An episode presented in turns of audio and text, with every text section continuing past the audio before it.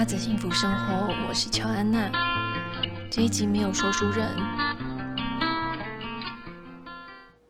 现在的时间是五月二十七号下午的六点半左右，也就是呃，一般我都是在礼拜五的晚上或者傍晚的时候更新。可以说，本来这一周是没有打算要更新的。但是刚才突然好像有一点灵感，或者是有一点想讲的话，所以还是录了这一集。也许等一下也不用太努力的剪，就没什么问题，就直接上传了。今天早上呢，我觉得我自己好像是下床下错了边。英文有这个表达方式，就是。说好像今天很不顺这样子，那我早上发生什么事呢？就是昨天晚上，因为我的经期来有一点不顺，所以我有点头痛，半夜有点睡不着，于是我就起床，用了暖宫的精油涂了一下我的下腹跟背这样子。可能是下手下太重了，我又多滴了两滴的乳香精油，所以半夜呢，果真就很顺的一直来一直来。其实我应该要有警觉性的，也就是当它一直流出来的时候，我可能就要起床检查是不是量很大。但是总之就又睡得很开心，睡到了。早上的将将近中午的时候才起床，就发现整个就是泛滥成灾。我的床单，还有我的，甚至我的呃夏天的被子都已经沾到了斑斑血迹，就很惨，就对了。所以我一早起床就开始洗我的被子，洗被单。然后洗裤子，再收拾残局，有一点累。弄完了之后，吃完早餐，那下午我也没做什么正经事，因为我每次经期来的时候，我都是设定好就是要休息。那刚好下午又那么一点点空窗期，没有下雨，所以我就骑着摩托车去图书馆领我的预约书。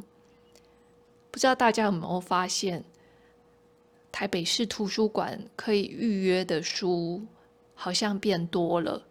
以前是只能预约五本，那我最近发现说，哎，预约到第六本、第七本都还是可以预约。我在想，可能是因为因应疫情的关系，所以要让大家可以呃比较方便。所以就很开心的预约了一堆书，今天就到了六本。回来的路上呢，我去了一家我没有去过的花店，原因是因为虽然我们住的附近是菜市场，有一些卖花的摊子，但是我有发现他们进的花好像都就是大同小异，那有时候也是不会进我喜欢的花，我喜欢的是桔梗。所以我就想，哎，那去新的花店看看好了。就在借书回来的路上，顺路就去了这一家没有去过的花店。果然里面有白色的桔梗，所以我就很开心的买了它。也买了从来没有买过的尤加利，尤加利叶就是它叶子有圆圆的那种。然后我今天买的是。细叶的尤加利，就是它叶子是细细的，比较窄一点的。那我觉得也蛮漂亮的。昨天呢，我们刚从台中老家回来，叔叔人载我跟鸡蛋回台中老家。那虽然是短短的几天而已，但是因为疫情的关系，所以我已经两个月以上没有回家了。因为想说避开坐火车，那说书人又没有什么空载我回去，所以就已经有两个月没有回家了。这次刚好他有有空，然后所以我们就带着鸡蛋一起回去。那发现我爸爸呢，他有种一些盆栽，他就去买了那种更大的盆，去种它的换它的松树啊，它的一些呃树的植栽，把它换盆换成大盆的。然后那个大盆呢，真的是很大。现在那个树的高度大约是半层楼高以上吗？那换大盆之后，我想他们可能可以再长高一点吧。我妈妈就一直阻止我爸爸说：“哎，干嘛那么麻烦，还要换大盆？”因为那换大盆，那个盆子本身是很重的，然后要把这个树种到新的盆子里面，甚至出动了吊车，就是 我妈妈去拜托邻居帮忙用吊车把这个盆子吊从车上掉下来之外呢，还要用吊车把树吊起来放到盆子里去，所以你可以想象那个树有多大棵。我妈就觉得说啊，反正就这样种就好了啊，干嘛要越换越大盆？然后我爸就觉得说，这个树就是要越长越大才会漂亮。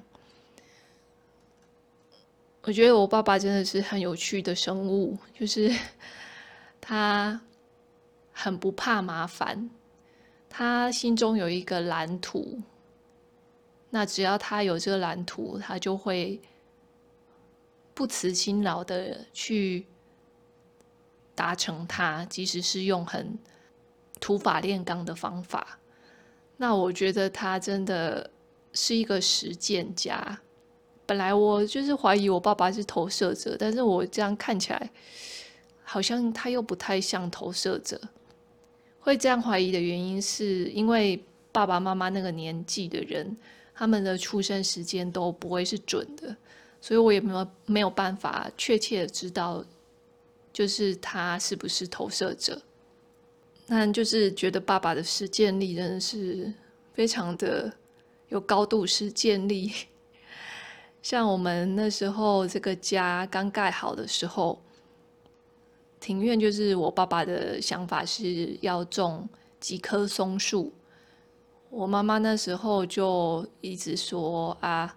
买小的松树就好了，就是因为大的松树很贵。我妈就觉得说买小松就好了，就是小松种一种就可以了。可是我爸很坚持要大的松树。我爸就是跟我妈说，等到那些小松树要长大，我我是看不到的，就是我看不到。等到这些树要长大，我已经可能已经作古了。那我要的是，我现在就可以看得见这个漂亮的树，所以最后还是买了大松树。那的确像我爸讲的，就是那些松树真的是蛮美的，而且他每天看到他也是很开心。所以我觉得我好像是从小。可能是家庭环境比较拮据嘛，比较呃没有太多余裕，所以我妈妈常常都是用一种呃，就是可以就可以就好了的这种态度，就是将就哦，对，是将就，就将就一下，就是没有也没关系的这种态度去处理很多事情。可是我觉得我爸爸就比较不会。这么想，他就会做他喜欢做的事情。然后，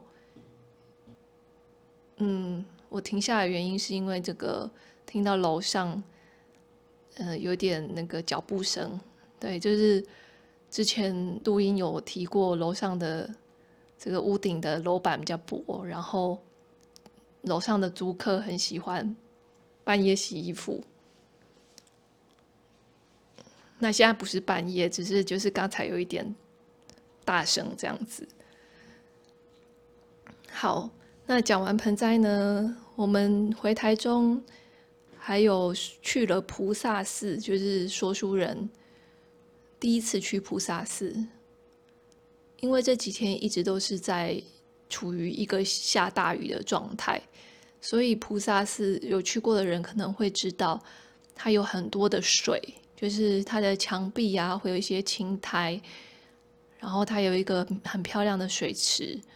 那它的楼梯也是坐在户外，就是等于是会淋得到雨的。它的楼梯不是坐在室内，所以就是呃，去菩萨寺的时候就有就是觉得说，就是到处都在就是有水，然后在滴雨这样子，就是 湿成一团乱就是了。那说书人呢，最近很有趣的是他。就会听圣严法师的大法鼓，就是如果好奇的可以到 YouTube 搜寻一下大法鼓，就是圣严法师会讲一些呃短短的大概十分钟内的回答问题啊，然后解释某一个主题这样子。那说书人最近就很喜欢看大法鼓，我们也一起。响应了菩萨寺的，就是抄经活动，所以我们也在抄心经。上个礼拜，应该是上个礼拜，我们也去了金山的法鼓山，也是一样在下雨。那时候在大殿的时候，下的滂沱大雨，然后往外看，就是整个都雾茫茫的，什么都看不见，这一片白，就是非常的。有一种苍凉的感觉。那说书人呢？他最近也开始去咨商了，他已经去了两次。他还蛮喜欢那一位智商老师的。嗯、会说是老师的原因，是因为那位智商师非常的资深。他是呃，我们认识的几个智商师朋友的督导。说书人觉得他非常的有智慧，就是总体来说呢，我觉得说书人的状态有越来越好，心情比较平静，然后作息也相对的正常一些，就整个人的精神也比较好了，气色也比较好。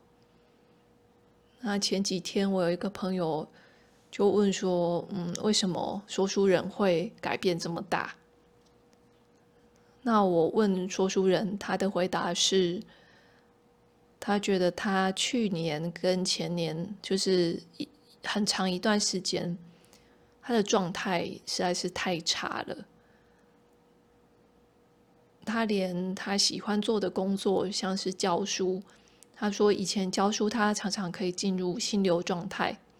可是，嗯、他状态很差的时候，他发现他的表现非常不好，他也很不喜欢这样的自己，就变成说他很重视的工作，他觉得自己表现不好，同时呢，在家里面跟我的关系也不好，然后他。对于金钱的焦虑，又让他时常是在一个很焦虑跟痛苦的状态，所以可能有点像是触底反弹，就是他整个人感觉已经走到了谷底，遭到一个爆炸，所以他觉得他不能再这样下去了，他想要改变。有时候我们觉得自己。心情不好啊，或者是状态很差，也许它不是一件坏事，反而是一种提醒，就是提醒我们可能需要调整一些什么，或是改变一些什么。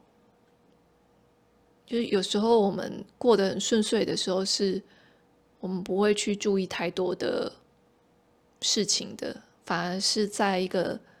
比较低潮的状态的时候，我们才会去反思一些是不是做得不够好，或者是需要改变的地方。那我也很开心，说书人他可以找到平衡跟力量的方式，这些方式都是，嗯，不是我 push 他要去这么做，反而是我记得可能去年吗？去年我那时候 push 他要去咨商的时候，反而是没有什么效果的。当我没有给他太多。下指导棋的时候，他反而会自己想吗？可以这样讲。回到今天的买完花回家之后，其实我本来想要去摩斯买一个晚餐，就不用自己煮了。但是后来我又想到说，哎，家里的冰箱空空的，所以我就跑去了菜市场买菜。买了菜之后，就觉得嗯。那其实好像可以自己简单煮一下，所以我后来又回家煮了饭，然后烫了秋葵，还有地瓜叶，简单炒一个牛肉，就是牛肉加一点酱油这样子，就是弄得有点像是冻饭这样，有秋葵，然后有牛肉，这样也吃得很饱。那对于疫情，其实我有发现，我自己也有一些焦虑，就是担心不知道什么时候会染疫，或者是喉咙有一点怪怪的，就会怀疑说我是不是中标，就变得有点更宅一点。但是我又不希望自己是被这个疫情弄得心里很恐慌。最近很喜欢听的一个 podcast。叫做心理治疗师，他是自己聊天的咨商师，所以他叫做心理治疗师。那如果大家有兴趣，可以去听。我觉得他今天呃在聊主题是关于跑步，我说的其实是对，他在讲这个村上春树。的那本书的内容的时候，他有带到对于疫情这件事情，诶，他的看法。那我觉得他的看法还蛮疗愈的。我觉得他还蛮有趣的是，他回答听众的一些问题的时候，他切入角度我还蛮喜欢的。那我其他的我就不多多说，如果有兴趣的就自己去找来看喽。哦，我还要推荐另外一集是。什么？呃，要是苦难已经注定，还有苦难自主管理，这两集也很不错，有兴趣的可以去听。那现在我就要来去看今天带回来的书了。祝福大家健康平安，心情愉快，拜拜。